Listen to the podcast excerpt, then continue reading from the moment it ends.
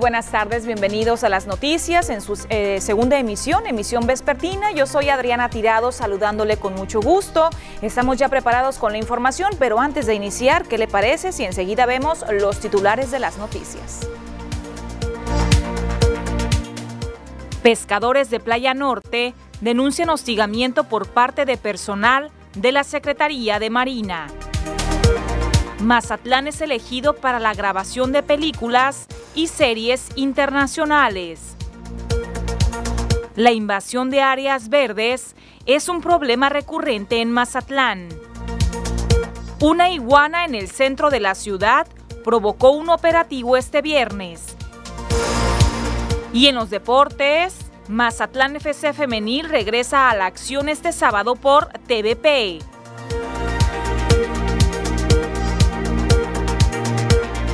Iniciamos con la información de este día, viernes 16 de abril. Prácticamente estamos ya comenzando el fin de semana. Vamos a iniciar con un tema delicado, una situación complicada por la que actualmente están pasando algunos pescadores de la zona de Playa Norte, esto aquí en el puerto de Mazatlán.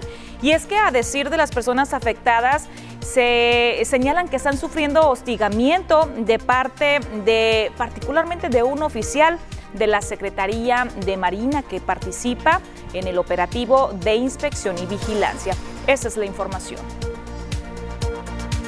Al iniciar una de las épocas de captura más esperadas del año para ellos, la del pajarito, pescadores de Playa Norte de Mazatlán se dicen hostigados por elementos de la Secretaría de Marina que participan en el operativo de inspección y vigilancia. En particular se refieren a un oficial de quien aseguran han tenido un trato déspota al requerir la documentación a bordo de las embarcaciones. Llegaron los oficiales de la, de la CEMAR y de Conapesca, pero hay un capitán que se llama Gerardo Almonacid, que ya no nos la acabamos, ya trae a todos los pescadores a raya. Cuando no es una cosa, es otra, caso que el amigo se cree el dueño del mar. Ahorita llegó, nos pidió el permiso, le, dije yo, el permiso se me olvidó, hasta ahí yo, yo estoy mal. La Conapesca, ordenamiento pesquero, que ya tienen una página en línea para que ellos lo puedan checar eh, digitalmente. David Ramírez, quien habló a nombre de los afectados, señaló que tienen todos los documentos en regla, coincidiendo ciertas ocasiones en que se olvidan, pero pueden consultarse en el registro digital con que cuenta la Comisión Nacional de Acuacultura y Pesca. Sin embargo, previo a la salida de las embarcaciones y durante las capturas, sostiene que hay acoso constante. El amigo se puso en un plan de que ahorita te voy a remitir, remitir a puerto. Oye, le dije, pero ¿por qué tú no, no? Deja al oficial que haga su trabajo.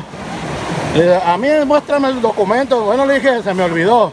Entonces retírate. No, no me voy a retirar.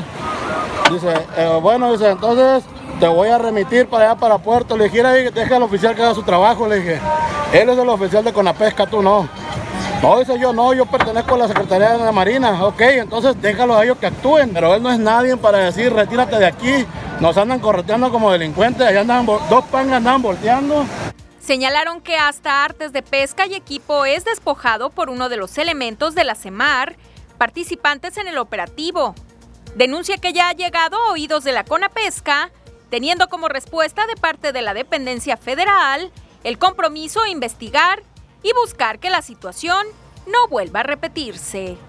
Con imágenes y edición de Pedro Velarde, reportó para las noticias TVP Cecilia Barrón.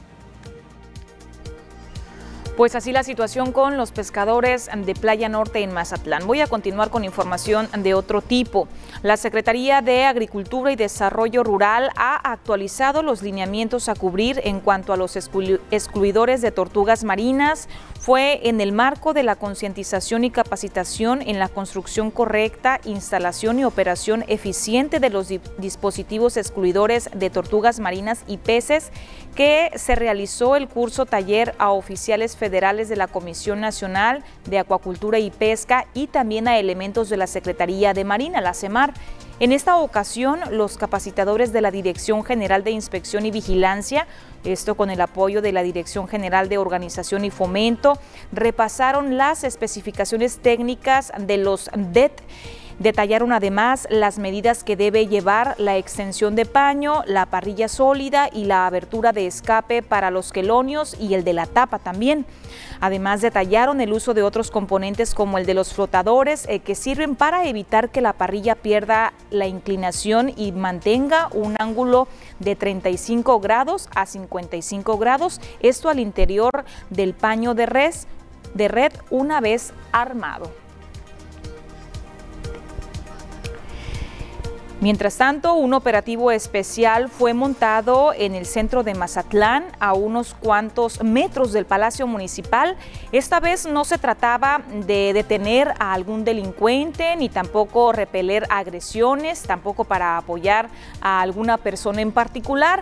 En esta ocasión tuvo que ver con el rescate de una iguana, así como lo está escuchando, pues personal de la Dirección de Ecología y Atención Ciudadana estuvo pendiente de resguardar por un rato al animalito que deambuló por la Plazuela República, cruzando la calle Ángel Flores y llegando a parar al escaparate de una financiera. Allí le proporcionaron agua y también flores, esto a manera de alimentarla, cuidando un perímetro para que no resultara amenazada o bien atemorizada por los, las personas que iban pasando por ese sitio, hasta la llegada de trabajadores de Acuario Mazatlán para su traslado, evaluación y también liberarla en su hábitat. Y en otros asuntos, Bomberos Voluntarios de Mazatlán hizo recientemente un importante anuncio a toda la población en general, población siempre y cuando que cumplan, eh, cumplan con ciertos requisitos. Anunciaron la convocatoria 2021 para formar parte de la Academia de Bomberos. El Cuerpo de Bomberos Voluntarios de Mazatlán anunció la convocatoria para la Academia Anual de Bomberos 2021, que tiene como objetivo reclutar a personas de entre 18 y 35 años que tengan espíritu de servicio para profesionalizarlos en la atención de distintas emergencias. Saúl Robles Chávez, segundo comandante, detalló que la convocatoria cerrará el 23 de abril y se requerirá que las y los interesados pasen dos filtros, el médico y psicométrico, para poder ser inscritos. Por lo tanto, llamó a las personas a ser parte de la academia sin costo alguno. Hombres y mujeres están invitados a, participar en esta academia. Ojalá, ojalá se sumen los jóvenes y, las personas que quieran participar, nada más que cumplan con los requisitos que estamos este, ahí mencionando. De verdad es una labor muy, muy especial muy bonita que no nos deja económicamente mucho, pero sí nos deja la satisfacción de la forma en que ayudamos a la gente. Eh, aquí se pueden comunicar a la estación central, que es eh, al 984-0044, que aquí se les va a dar información.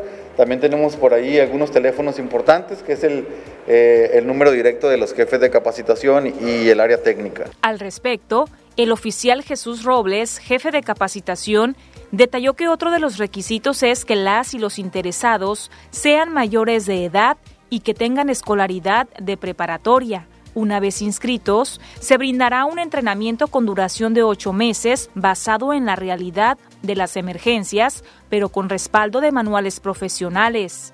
El curso iniciará el próximo 30 de abril y se tendrá como capacidad máxima de reclutamiento 20 personas. Para mayor información, pusieron a disposición los siguientes números telefónicos 6691 51 59 60 y 6691 10 86 06. Con imagen y la edición de Gustavo García, informa para las noticias TVP Adriana Tirado. Le voy a compartir nuevamente una de las líneas telefónicas que acabamos de anunciar por si usted está interesado en participar y no tuvo oportunidad de anotarlo. El número telefónico es 6691-108606, se lo repito, 6691-108606 para que formen parte de la Academia de Bomberos en su edición 2021. Tenemos que irnos a la primera pausa comercial. No le vaya a cambiar, al regresar tenemos entrevista aquí en el estudio. Se encuentra con nosotros Melisa Urías. Ella es candidata a diputada local por el Distrito 22, Partido, Partido Verde Ecologista. Regresamos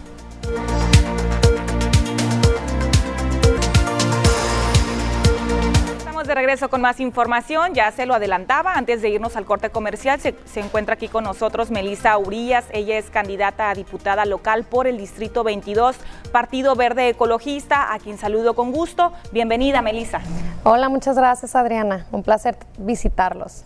Eh, vamos a comenzar directamente eh, pues con la información, ¿no? Ya comenzaron las campañas políticas. Preguntarte cómo, cómo te está yendo durante eh, tu, tu agenda de trabajo, los recorridos que has estado realizando. La verdad, súper bien. Estoy muy contenta con el recibimiento de la gente. No nos esperábamos tan buen recibimiento, te soy sincera. Siempre con una sonrisa en el rostro de la gente y muy feliz de vernos ahí en la calle trabajando a los jóvenes. ¿Cuál es tu sentir? Eh, eh, preguntarte también, ¿es la primera vez que incursionas en la política? Sí, así es, es nuestro primer año, pero ya traemos un buen trabajo atrás en apoyo a la gente, ayudar a la gente, no solamente en campaña, sino también antes. Ok, pues ampliamos un poquito la información eh, para que nuestro auditorio te conozca sobre tu perfil profesional. Mira, tengo 24 años, ahorita soy licenciada en Mercadotecnia y estoy estudiando actualmente una maestría en Administración Política y Pública. Ya estoy a punto de terminarla, ya en junio, en junio la termino. Pues estás muy joven, Melissa, y, pues felicitarte por estar incursionando ya eh, en la política, pero sabemos que la política no es fácil, Melissa. ¿Y eh, cuáles son tus propuestas, eh, tus esas necesidades que tú has identificado durante vaya los recorridos que ya has realizado? ¿Qué es lo que te pide la gente con mayor urgencia?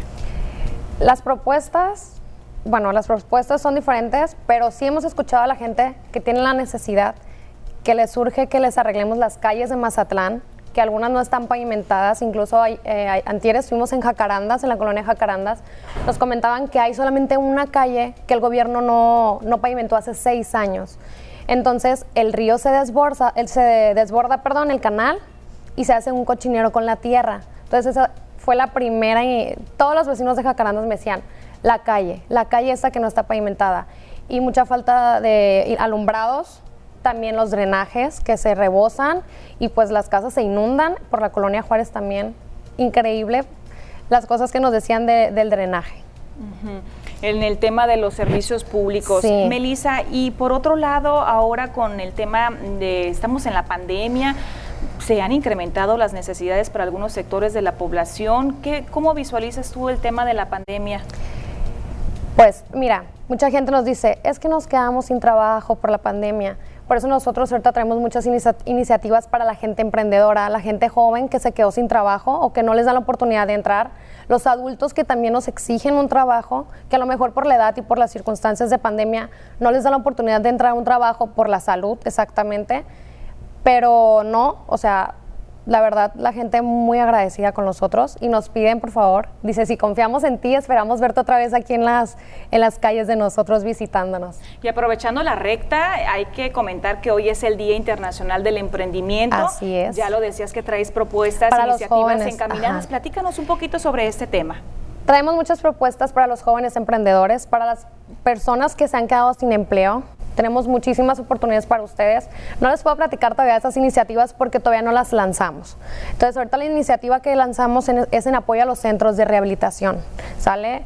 Es un tema muy largo que nos gustaría contarles por aquí, pero yo sé que el tiempo es está medido. Pues más adelante vamos a estar eh, ampliando un poquito más sobre ese tema. Preguntarte, pues vienes representando al Partido, Verde. Ecologista, que en esta ocasión pues no va en alianza. No, vamos solos, sin alianza. Y toda la gente nos pregunta, ¿van en alianza? No, venimos solos caminando y solos vamos a llegar, van a ver.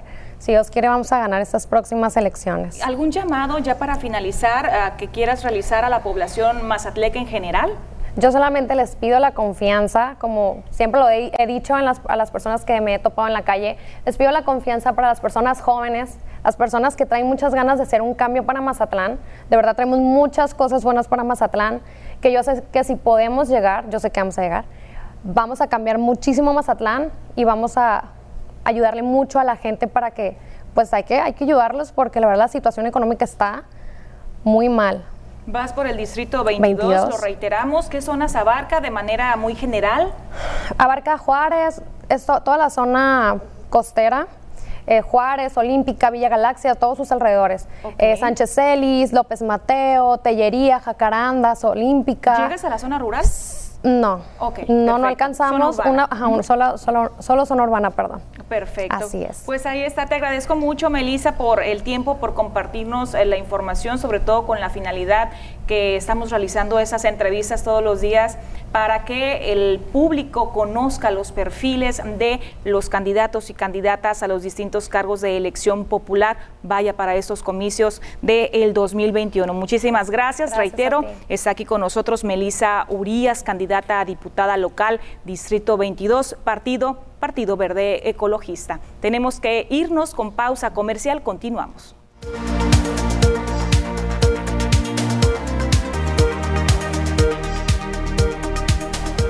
Estamos de regreso con más información. Vamos a monitorear el reporte climatológico, cómo estarán las temperaturas para este día viernes y también para el próximo fin de semana. Ya tiene lista la cápsula mi compañera Diana Zambrano.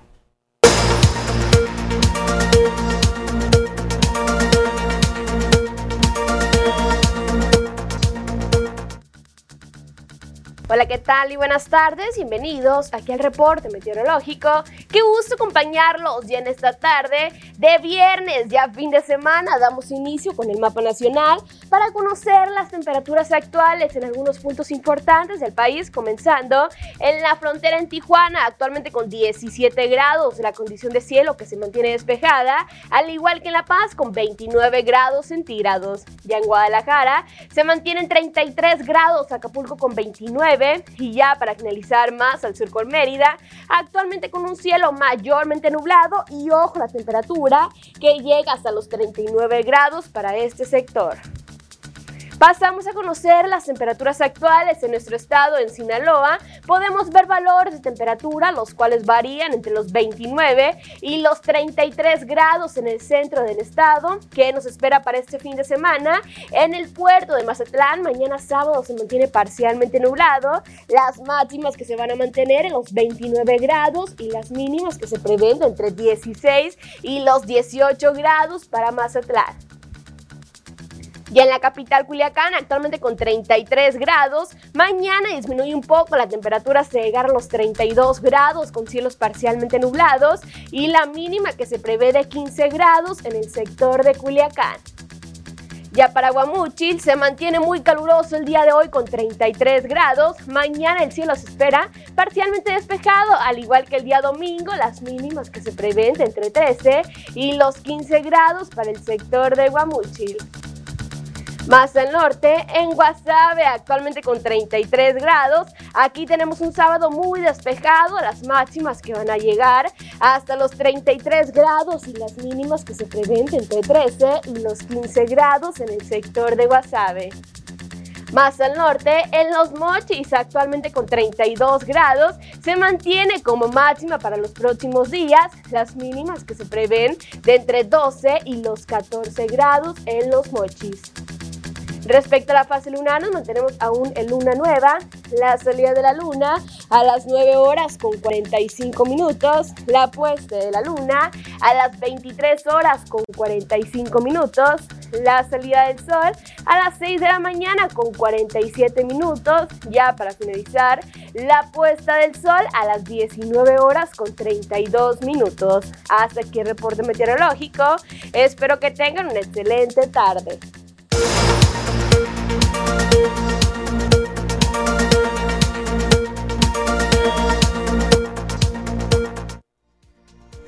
Tenemos que continuar con lo que ocurre en el mundo deportivo. Se encuentra con nosotros este viernes José Manuel Correa, a quien saludo con gusto y le doy la bienvenida. Vamos contigo, Manuel.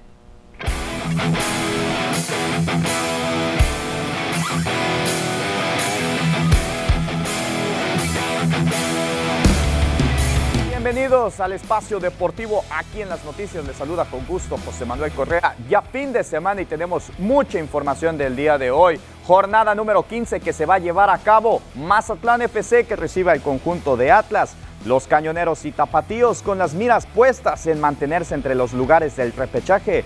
El conjunto mazatleco que viene de vencer a los cholos con una épica remontada en el Estadio Caliente, lo que lo dejó en la posición 11 de la tabla general por lo que un triunfo será vital para mantenerse dentro de los puestos de reclasificación.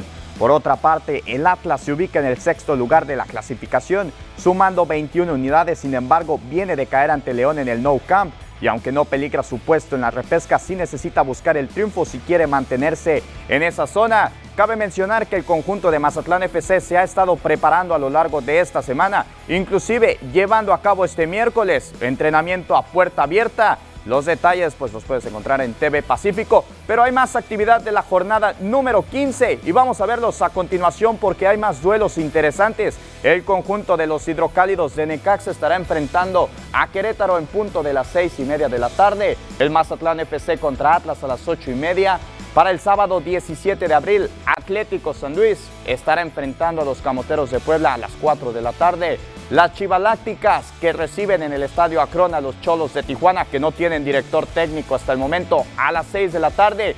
Y el partido, el partido de la jornada número 15, América, que estará enfrentando al líder hasta el momento general a las 8 de la noche, el partido que se llevará a cabo en el Estadio Azteca para el domingo 18 de abril. Pumas estará enfrentando a Tigres, Santos contra Toluca, Monterrey contra Pachuca y cerrando la jornada el conjunto de León y Juárez el lunes 19 de abril. Así las acciones que se llevarán hasta el momento de la jornada número 15. Y ya que mencionábamos al conjunto de Cruz Azul, ellos están en búsqueda de un récord. Vamos a ver esta información. La máquina de Cruz Azul no solo buscará llegar a 13 victorias consecutivas para convertirse en el primer equipo de la Liga MX en alcanzarlo, también tiene la oportunidad de imponer otra marca a tres fechas de que finalice la temporada regular, Cruz Azul podría llegar a 45 puntos en caso de que gane los nueve que restan, para convertirse en el primer equipo que alcanza tal cantidad de unidades. Superaría las marcas que obtuvo el América en el Apertura 2002 con 43 unidades en 19 fechas y León del Clausura 2019 con 41 en 17 jornadas. En los más recientes cinco partidos, el saldo se inclina a favor de Cruz Azul ante América que ganó tres partidos por un empate y una derrota. El más reciente triunfo de las Águilas fue en los cuartos de final del Clausura 2019. Cruz Azul busca otra marca en la Liga MX.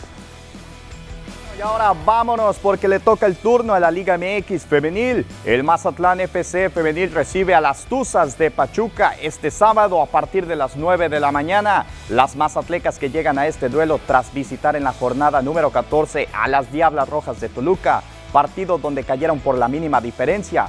Por su parte, las de Pachuca recibieron a las jugadoras de Tijuana y se impusieron por marcador de dos goles a uno.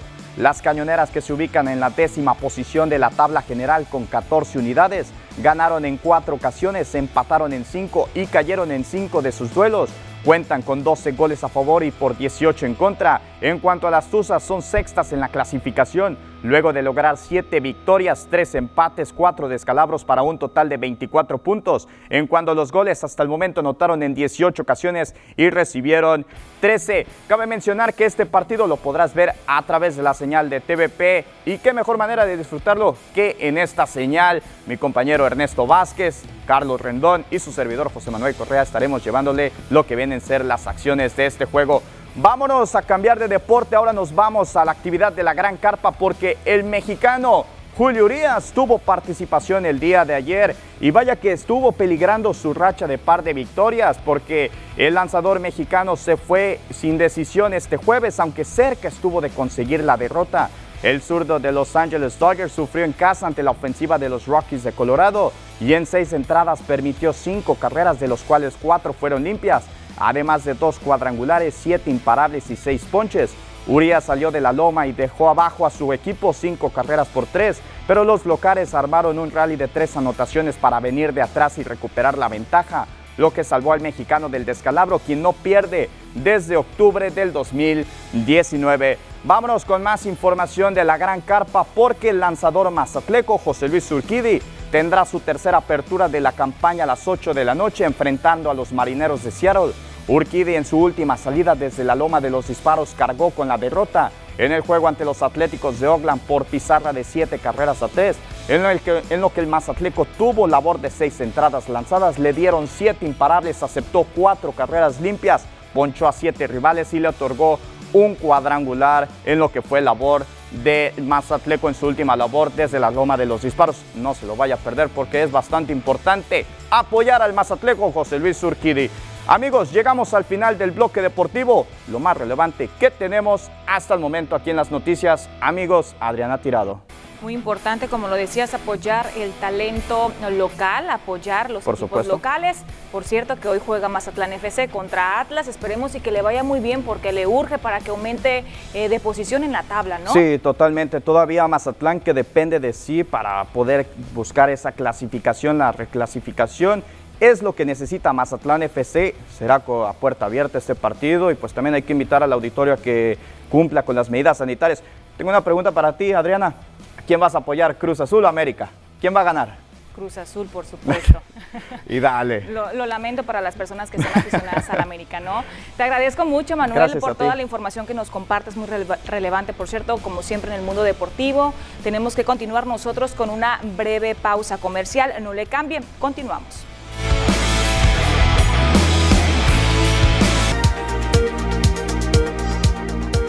Gracias por continuar con nosotros en las noticias. Seguimos con más información, los temas de salud. Continuamos con este bloque informativo, monitoreando la gráfica con la información actualizada, desde luego, que eh, proporciona la Secretaría de Salud Federal. Comenzamos informándole el número de casos confirmados, el acumulado que se tiene desde que inició toda esta situación, esta emergencia sanitaria por el COVID-19. El número de casos confirmados, 2.295.435, de los cuales se encuentran activos 27.082. El número de decesos, 211.213, personas recuperadas, 1.820.959 personas, afortunadamente. Seguimos con la información que ya corresponde al estado de Sinaloa, cómo estamos en cuanto al número de casos confirmados. Son 37.336 el número de personas que actualmente están en la categoría de sospechosos, 555.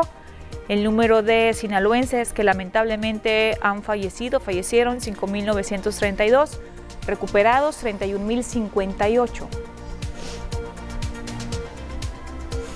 Vamos a ver la gráfica con toda la información de manera mm, desglosada sobre cada uno de los municipios. Comenzamos con Ahome con 68 casos activos, eso es lo que está registrando la Secretaría de Salud. Angostura un caso, Badiraguato 11, Concordia no hay casos activos en Concordia según esta instancia estatal.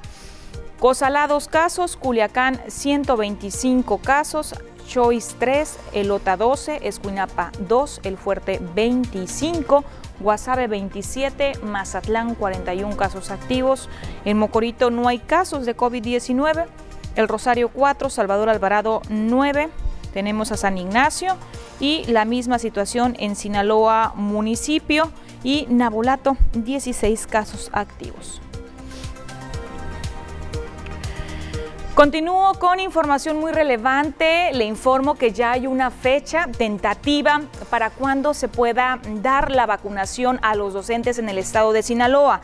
Ponga mucha atención, sería eh, tentativamente, repito, del 12 al 18 de mayo cuando esté contemplada la vacunación para los docentes en el estado, así lo informó el propio subsecretario de Salud, Hugo López Gatel. Esto al dar a conocer el esquema nacional de vacunación, expuso que a los docentes se les va a aplicar la vacuna Cancino Bio por ser de una sola dosis y no requerir de ultracongelación. De esta forma el proceso será más rápido y se podrá regresar a las aulas 15 días después de la inoculación, es decir, a principios del mes de junio. Vamos a escuchar a continuación al subsecretario de Salud, Hugo López Gatel.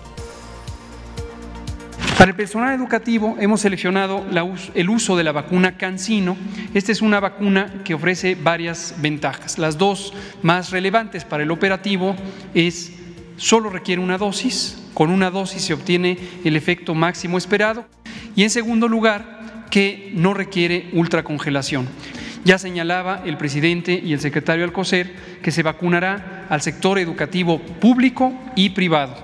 Una vez vacunadas las personas, después de dos semanas ya desarrollan los anticuerpos esperados y podrán reintegrarse a las clases. Eso es por un lado lo que dice la Secretaría de Salud, pero ¿qué dice la Secretaría de Educación Pública? Bueno, su titular, Delfina Gómez, indicó que se contará con dos tipos de centros de vacunación, unos llamados macrocentros, donde se buscará concentrar el mayor número de personal para aplicar la inmunización en una sola área, con el apoyo de personal del IMSS, del ISTE, de SEDENA, CEMAR y también de la Guardia Nacional y habrá otros donde se concentren pequeñas cantidades de personal según las condiciones pues muy particulares de cada una de las zonas, ¿no? El contexto muy diferente. Pidió a los padres de familia apoyar para que se cumplan con las normas sanitarias desde que los niños salgan de casa, es decir, que se les tome la temperatura, que usen por supuesto su cubrebocas y de sentir algún malestar, el menor no sea enviado a la escuela. Esto es muy importante, no minimizar cualquier tipo de síntoma. Eh, por su parte, el presidente de México, Andrés Manuel López Obrador, dijo que la intención es que el regreso a las clases presenciales sea antes de que concluya el ciclo escolar actual, pero vamos a escuchar a continuación al mandatario federal para que nos amplíe esta información. El regreso a clases presenciales antes de que concluya el ciclo escolar de manera escalonada, de acuerdo al semáforo, ya se dispone de todas las vacunas, como aquí se mencionó, es la vacuna Cancino, que solo requiere de una dosis. Continuando con temas de vacunación, ya concluyó la jornada de vacunación en el municipio de Mazatlán, tanto para la zona urbana como para la parte rural. Pero si usted conoce a alguien o usted mismo se quedó sin recibir la vacuna contra el COVID-19 siempre y cuando tenga la edad de 60 años en adelante, bueno, pues a, continuación vamos a ver una posibilidad. Sobre este tema nos habla la Coordinación Municipal de Protección Civil, su titular, Eloy Ruiz Gastelum. De hecho, hay mucho adulto mayor que estuvo fuera de la ciudad cuando, cuando le tocó la, la fase de vacunación a ellos, la primera fase de vacunación eh, lo que procede aquí puede esperar. Tienen que esperar a que se reanude de nueva, de nueva cuenta lo que es la fase de vacunación para los adultos menores de 60 años. Eh, igual acudir a los módulos de vacunación que les corresponden conforme a la zona donde vivan, el día que le corresponda también conforme a la programación de su, de su primera letra del apellido. ¿no? Afortunadamente, pues como todo, ¿no? los primeros días es de ajustes, de, de modificaciones a la logística y conforme van transcurriendo los días se va afinando los, detalles de ese operativo. El operativo Correcaminos eh, es de importancia para todos nosotros como sociedad y pues, los resultados eh, pues, son muy buenos, ¿no? afortunadamente. Recordemos que en las principales sindicaturas estuvieron asentados los módulos de vacunación y pues todo lo que son las rancherías, las comisarías pertenecientes a sindicaturas acudieron a los adultos mayores. Ya lo decía el funcionario municipal, seguramente habrá que esperar porque si usted se quedó sin recibir la vacuna mayor de 60 años, seguramente y lo más probable es que le toque eh, vacunarse junto con la otra etapa, es decir, los adultos mayores menores de 60 años. Así lo dijo el funcionario Eloy Ruiz Gastelum. Con esta información eh, tenemos que irnos a otra pausa comercial. Continuamos enseguida.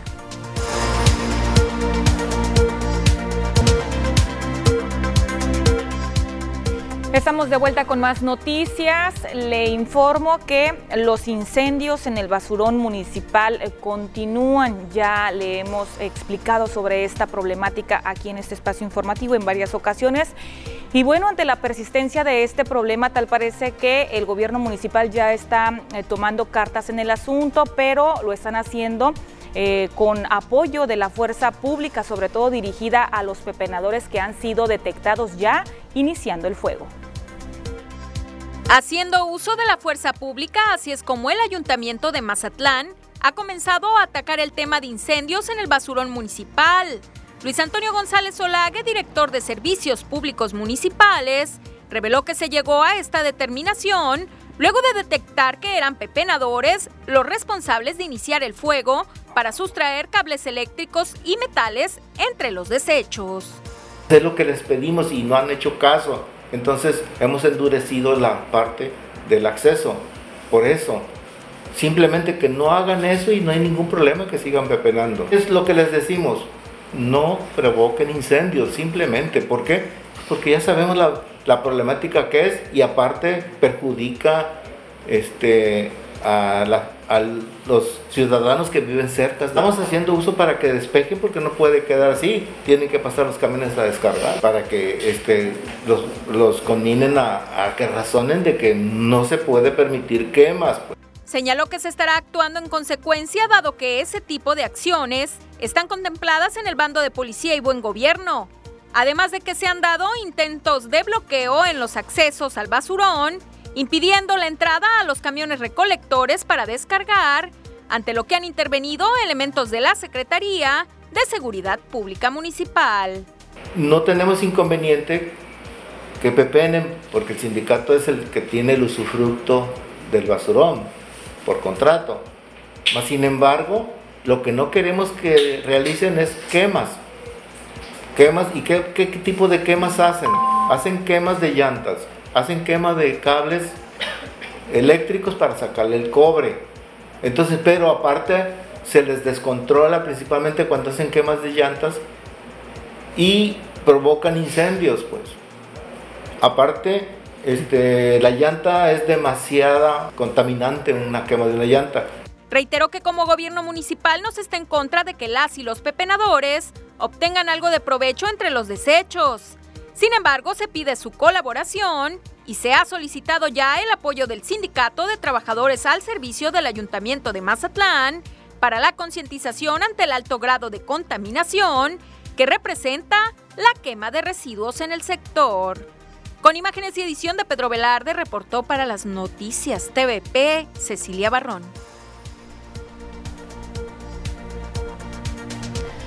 Y se ha vuelto constante la invasión de áreas verdes en Mazatlán, esto de acuerdo con los informes de la oficina de la síndico procuradora, el Seisela Bojorques Mascareño. A decir de la funcionaria, la mitad de los predios con fines de recreación de áreas verdes en el municipio están siendo acaparados para fines inmobiliarios. Esto como el más reciente caso que ya le presentamos también aquí en el noticiero, ocurrido en la colonia Lomas del Ébano, donde los vecinos ya han interpuesto una denuncia. La funcionaria municipal reveló que se estará abriendo una carpeta de investigación llegando hasta las últimas consecuencias, esto para deslindar responsabilidades. Y un problema que continúa y muy serio, por cierto, es el desbordamiento de aguas residuales en pleno cárcamo de la Jumapam. Se trata del cárcamo 4 Norte, ubicado en la colonia Libertad. El derrame de aguas negras permanece desde diciembre del año pasado, pero conforme ha pasado el tiempo, de manera paulatina la situación se ha agravado de tal forma que los vecinos de las calles contiguas están inconformes, sobre todo por el fuerte olor que se genera. De acuerdo a un testimonio recabado que prefirió guardar el anonimato, el problema se originó tras la ruptura de una tubería. Los habitantes de la calle Agustina Ramírez urgen a la Junta para que les dé una solución de manera inmediata, pues ya están cansados y temen que se presente un problema de salud público. Delicada la situación, en pleno cárcamo de Jumapam está el desbordamiento de aguas residuales, una situación muy delicada por el tema de salud, sobre todo por los vecinos, porque cuando se agrava, se desborda, eh, se almacena el agua en una parte de ahí del espacio de ese cárcamo y el agua corre por todas las calles que están ahí contiguas en la colonia Libertad. Tenemos mensajes comerciales, continuamos.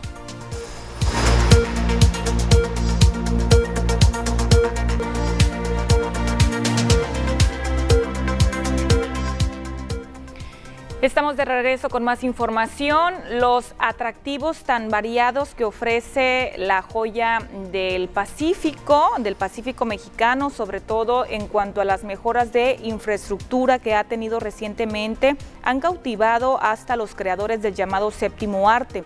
Luis Eusebio Terán Tirado, secretario de Desarrollo Económico, Turismo y Pesca Municipal, reveló que Mazatlán ha sido elegido para ser escenario idóneo de al menos cuatro filmaciones, entre ellas dos películas de alcance internacional.